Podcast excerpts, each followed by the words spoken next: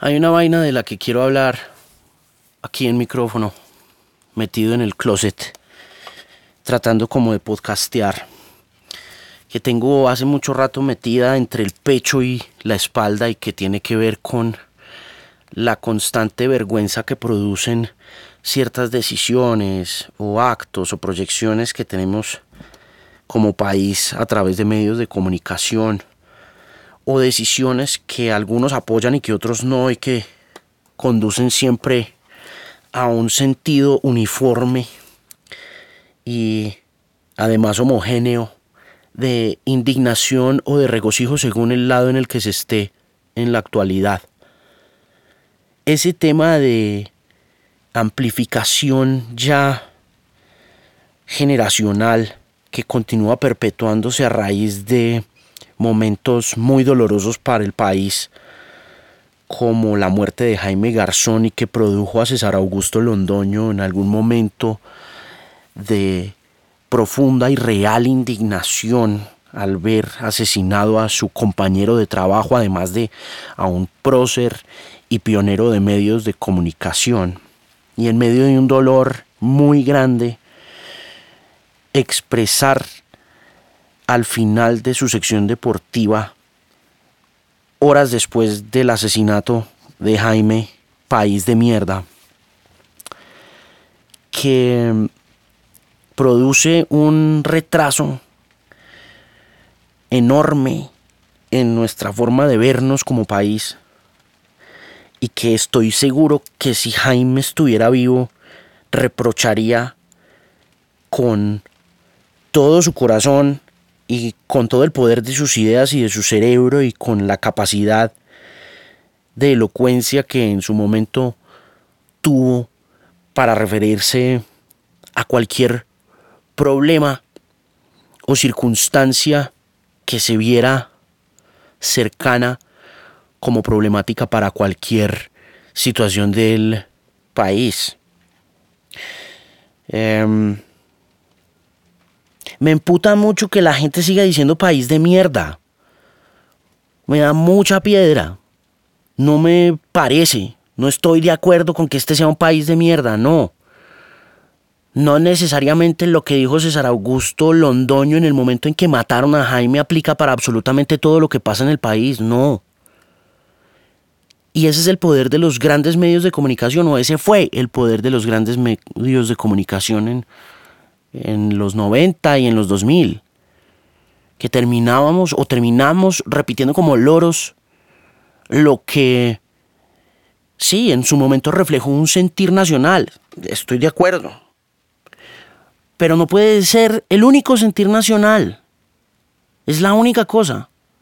Y la otra cosa única que suele proliferarse es el, es el triunfalismo del que se habla cada vez que la selección gana, o cada vez que Caterina Ibargüen se gana una medalla, o que Mariana Pajón se gana un circuito, o que Sofía Gómez hace un.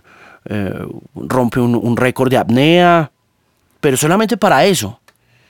Para los puntos grises, para los puntos medios, no existe ningún concepto y no existe ninguna noción de país para ese tipo de cosas donde está verdaderamente ubicado el corazón de un país, para eso sí no existe el país.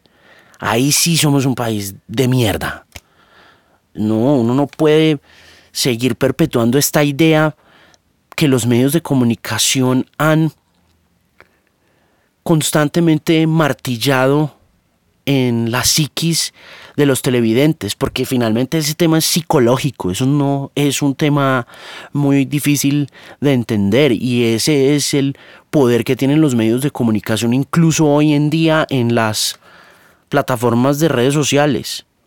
Entonces, como un líder de opinión dice una cosa, hay 26 mil personas más que la repiten como un loro.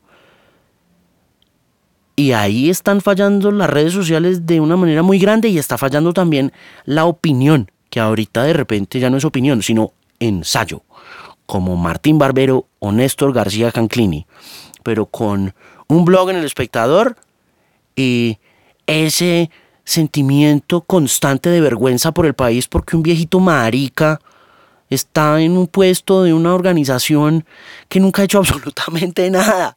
La OEA no sirve para nada. Vale tres tiras de verga que esté Alejandro Ordóñez allá, no importa. Who cares? Nobody gives a shit. I don't care. He doesn't represent me. I don't need to sign a petition to know that he doesn't represent me. The OEA doesn't represent me. I don't give a shit. A mí no me importa. Yo soy muy feliz de ser colombiano y no particularmente porque esté orgulloso de serlo, porque finalmente yo no escogí dónde nacer. Entonces tampoco es que mire para atrás y diga, mm, qué buena decisión tomé, qué orgulloso estoy de haber nacido en Colombia. Pues no, marica, no me tocó así. Así no, así no funcionan las cosas. Yo nací en Colombia, gústeme o no. Y nací en la Colombia de la violencia y nací en la Colombia y me tocó ver la muerte de Galán y me tocó ver Armero y me tocó ver la bomba del DAS y me tocó ver el auge y poderío de Pablo Escobar y me tocó vivir con narcos en Miami y me tocó lidiar con la sombra de ser colombiano.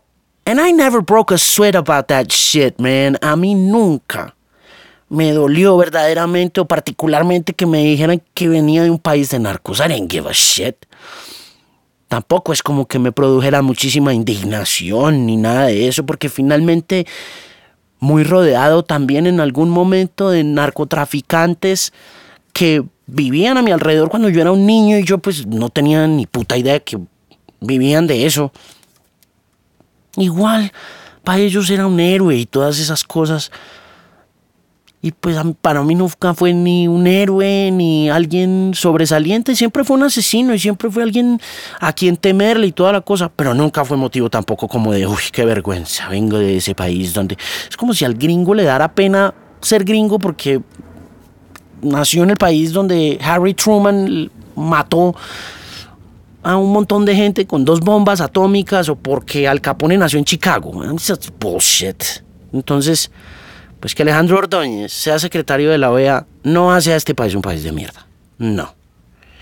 Y que nos hayan faltado 500 mil personas para que pasara una consulta anticorrupción con la que pues finalmente, soy muy honesto, no creo que hubiera pasado nada verdaderamente más allá como de la manifestación masiva que ya se produjo porque 11 millones de personas la votaron. Tampoco hace que este país sea un país de mierda. No. Como dice Passion Pit en Take a Walk, y como me lo dijo el cantante una vez cuando escribió y cantó, I love this country dearly. Esa frase tiene tanto de amor como de respeto y de orgullo como de sarcasmo. Porque los nacionalismos, independientemente del triunfo o de la derrota que tiendan a escoger, no sirven para nada y están mandados a recoger.